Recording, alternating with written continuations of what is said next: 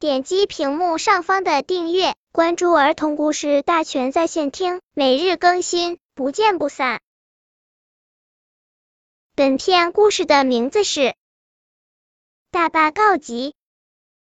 倾盆大雨哗哗哗地下个不停，一直下了三天三夜。已是深夜，大象还打着手电筒，冒着狂风暴雨在防洪坝上巡逻。突然，大象发现防洪坝开始坍塌，他心急如焚，急忙敲响大铜锣，向村民们告急。当当当的锣声划破漆黑的夜空，在村子上空回荡。村民们一个个从睡梦中惊醒过来。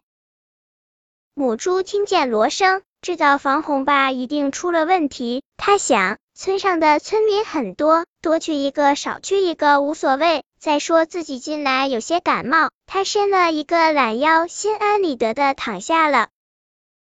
驴子听见锣声，向窗外一看，只见一片漆黑，风雨大作。他想，多去一个少去一个无所谓。再说自己又没有手电筒，他也心安理得的躺下了。猴子听见锣声，刚一开门，突然轰隆一声惊雷把他吓了回去。他想，多去一个少去一个无所谓。再说大家都知道我是怕打雷的，他也心安理得的躺下了。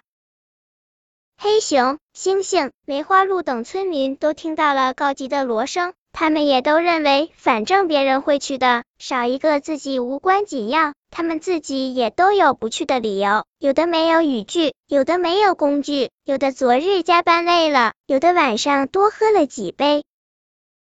大象敲破了锣，也不见一个村民来抢险护坝，急忙丢下铜锣，独自用石块扔到坍塌的地方护坝。河水猛涨，坍塌越来越严重。大象虽然拼命运石。但一人孤单力薄，难以护住堤坝。防洪坝终于决口，滔滔洪水像脱缰的野马，飞快向坝外奔腾而去。村子里的房子都被冲坏了，庄稼被淹了。那些刚才还舒舒服服躺在各自床上村民们，这时候被洪水冲到了一块。再趁着闪电的光亮向防洪坝望去，只见那儿只有大象孤单单的身影。他们你看看我，我看看你。既惭愧又后悔。